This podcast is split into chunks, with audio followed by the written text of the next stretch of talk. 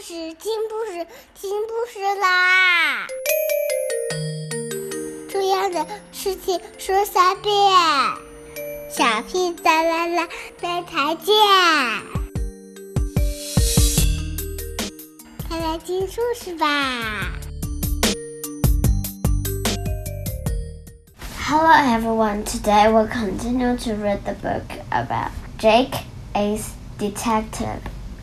Chapter 2 Who could have left another stupid kitten? I said. Winston shook his head.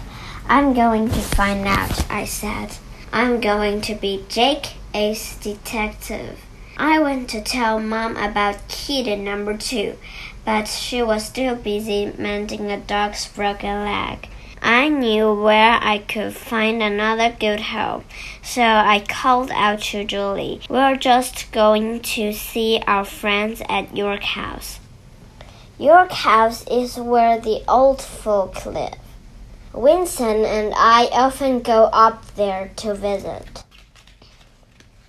We left the surgery, crossed at the zebra crossing, and walked up the hill. Everyone stopped to chat to Winston and to offer him doggy chocks. Winston loves doggy chocks. Good boy, Winston. Give me a paw, Winston. Hello, Winston.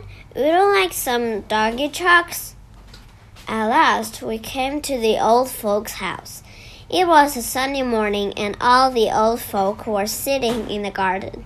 Hello, Jake. Hello, Winston, they said. It's nice to see you. We're just going to have our morning coffee. Would you like some biscuits? I know nodded. So did Winston. Winston loved biscuits. I've brought someone else to see you this morning, I said. I opened up the cardboard box. Ooh, it's a kitten. Isn't she lovely? They all said. Sister Davis came out of the big house to see what all the fuss was about. Winston charged over to her. He tucked his nose in her pocket. That's where she usually keeps his custard creams. Winston loved custard creams. Hello, Sister Davis, I said. I've brought a kitten for York House. Someone left her on our doorstep at the surgery. We don't know who, so I'm trying to find out. We need a good home for her. And I know how much all of you love animals. Sister Davis smiled. She's lovely. Jake and everyone would enjoy making a fuss of her. So, yes, of course, we'll love to have her. Hooray! shouted everyone. What shall we call her? asked one lady. Moggy. No, Moggy. No, Molly. No, Millie. I grinned and laughed before war broke out, and before the old folk found out that Winston had eaten all their custard creams.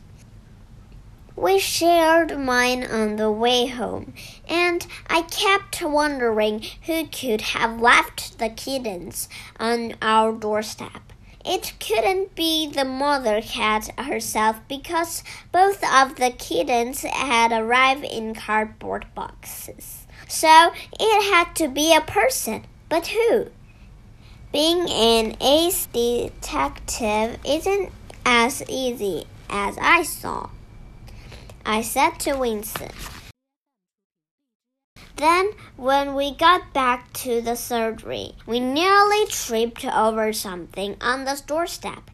It was another cardboard box, and guess what was inside? Another stupid kitten.